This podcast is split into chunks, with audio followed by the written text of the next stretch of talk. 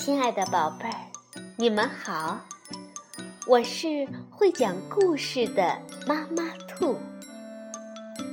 故事是可以玩的，欢迎宝贝儿们到小粽子和妈妈兔一起边看边听，玩故事。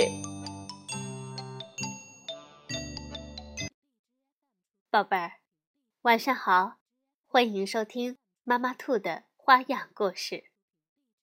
我们今天继续来讲中国历史故事。上一次我们讲了周公吐哺，今天呢，我们来讲一讲晋燕昭王的故事。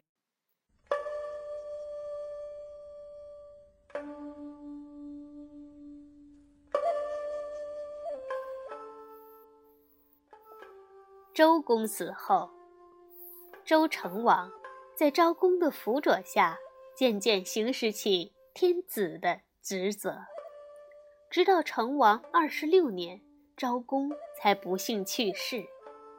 经过他多年的言传身教，周成王已将文王、武王时的一些好传统继承下来，西周的奴隶制进一步巩固，王权进一步加强。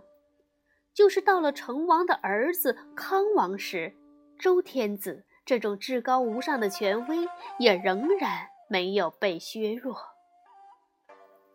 成王、康王离周朝开国不久，知道创业的艰辛，加上又有一些能干的大臣辅助，在这四十多年中，周朝的政治比较清明，统治比较巩固，历史上。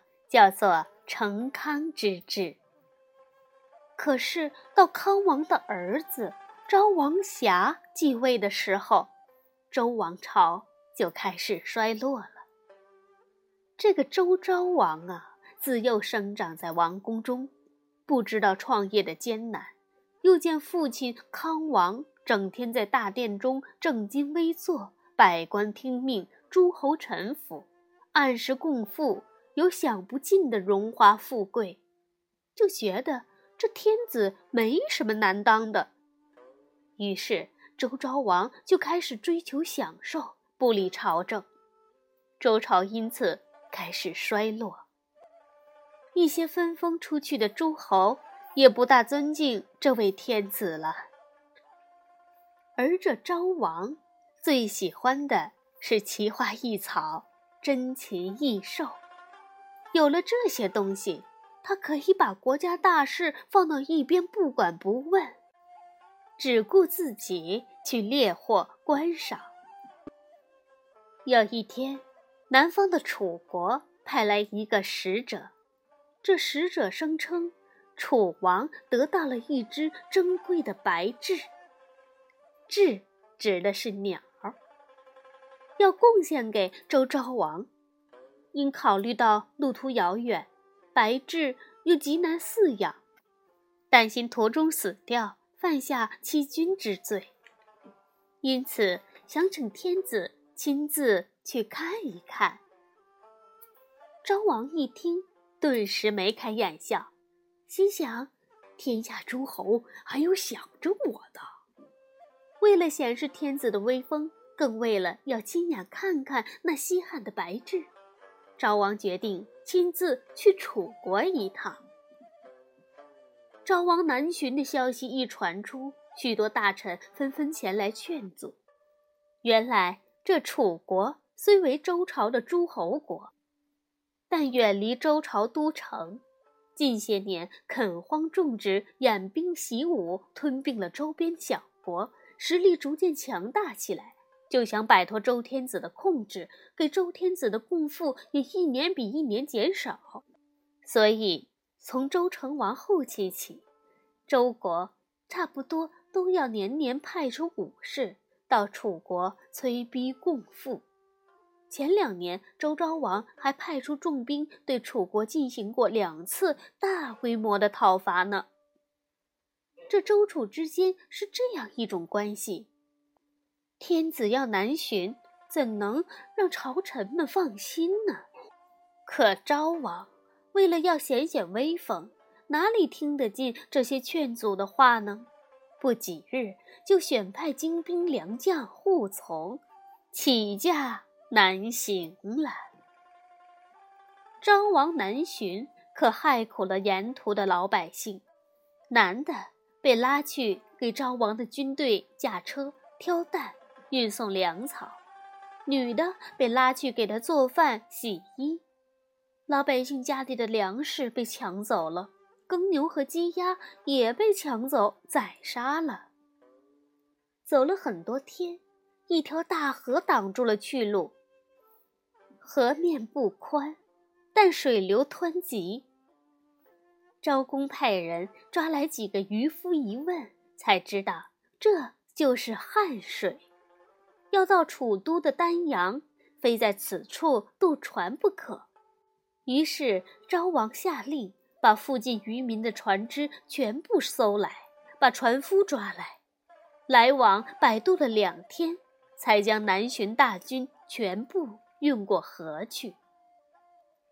昭王渡过汉水以后，命令军队向楚都丹阳发动进攻。可是楚军早已有所准备，打了几仗，昭王没有占到什么便宜，丹阳始终攻不下来。昭王的军队只好拿老百姓出气，从老百姓那里抢劫了大批的财物，就班师回朝了。来到汉水边，昭王的军队大吃一惊，河边一只船也没有。昭王派武士到附近的村庄里搜了半天，也没有搜到一只。他们断定是这些山野村民诚心跟周军作对的。便命令他们在三天之内造出三十条船来，交付周军使用，否则格杀勿论。第三天中午，三十个村民果然划着三十条新船来到河边。周军渡河心切，就争先恐后的上船，还把车马和抢来的财物全都装到船上，一齐向北划去。不料，三十只船刚划到河中心，竟都漏起水来。兵士们惊慌失措，三十个船夫一个个跳到河中游走了。三十只船相继散了架，昭王和他的军队连同车马财物都掉进了汹涌的河里。原来，汉水边的百姓看到昭王的军队这样烧杀抢劫。早就恨透了他们，就决定在昭王返回时给他点苦头尝尝，教训教训他，让他知道老百姓是不好欺负的。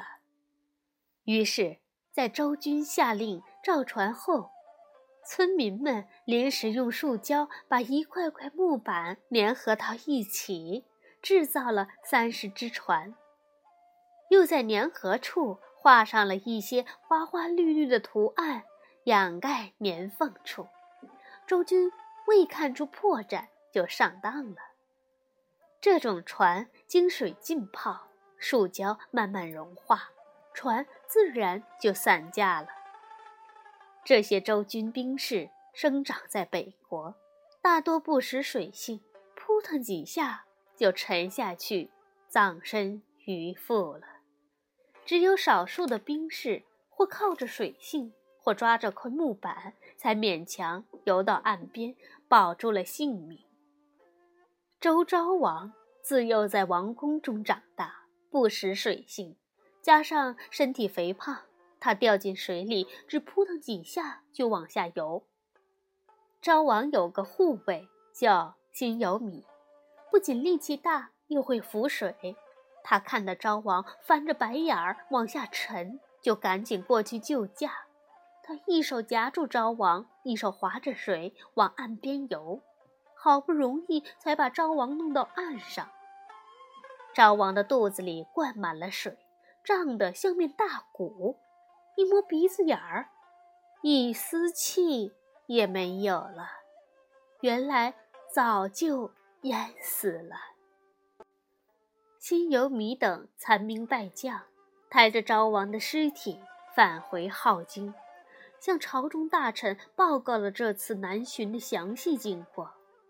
一个堂堂的周朝天子，竟然为了一只白雉而送了性命，这样的丑事自然不能让老百姓知道。经过商议，只好推说昭王暴病而亡，还说昭王临终之前留下遗言，为了不惊扰天下，丧葬从简，由太子继位。这就是昭王南征。祭燕昭王的故事，下一次我们来讲一讲周厉王的故事。好了，现在到了说晚安的时候，晚安，宝贝儿。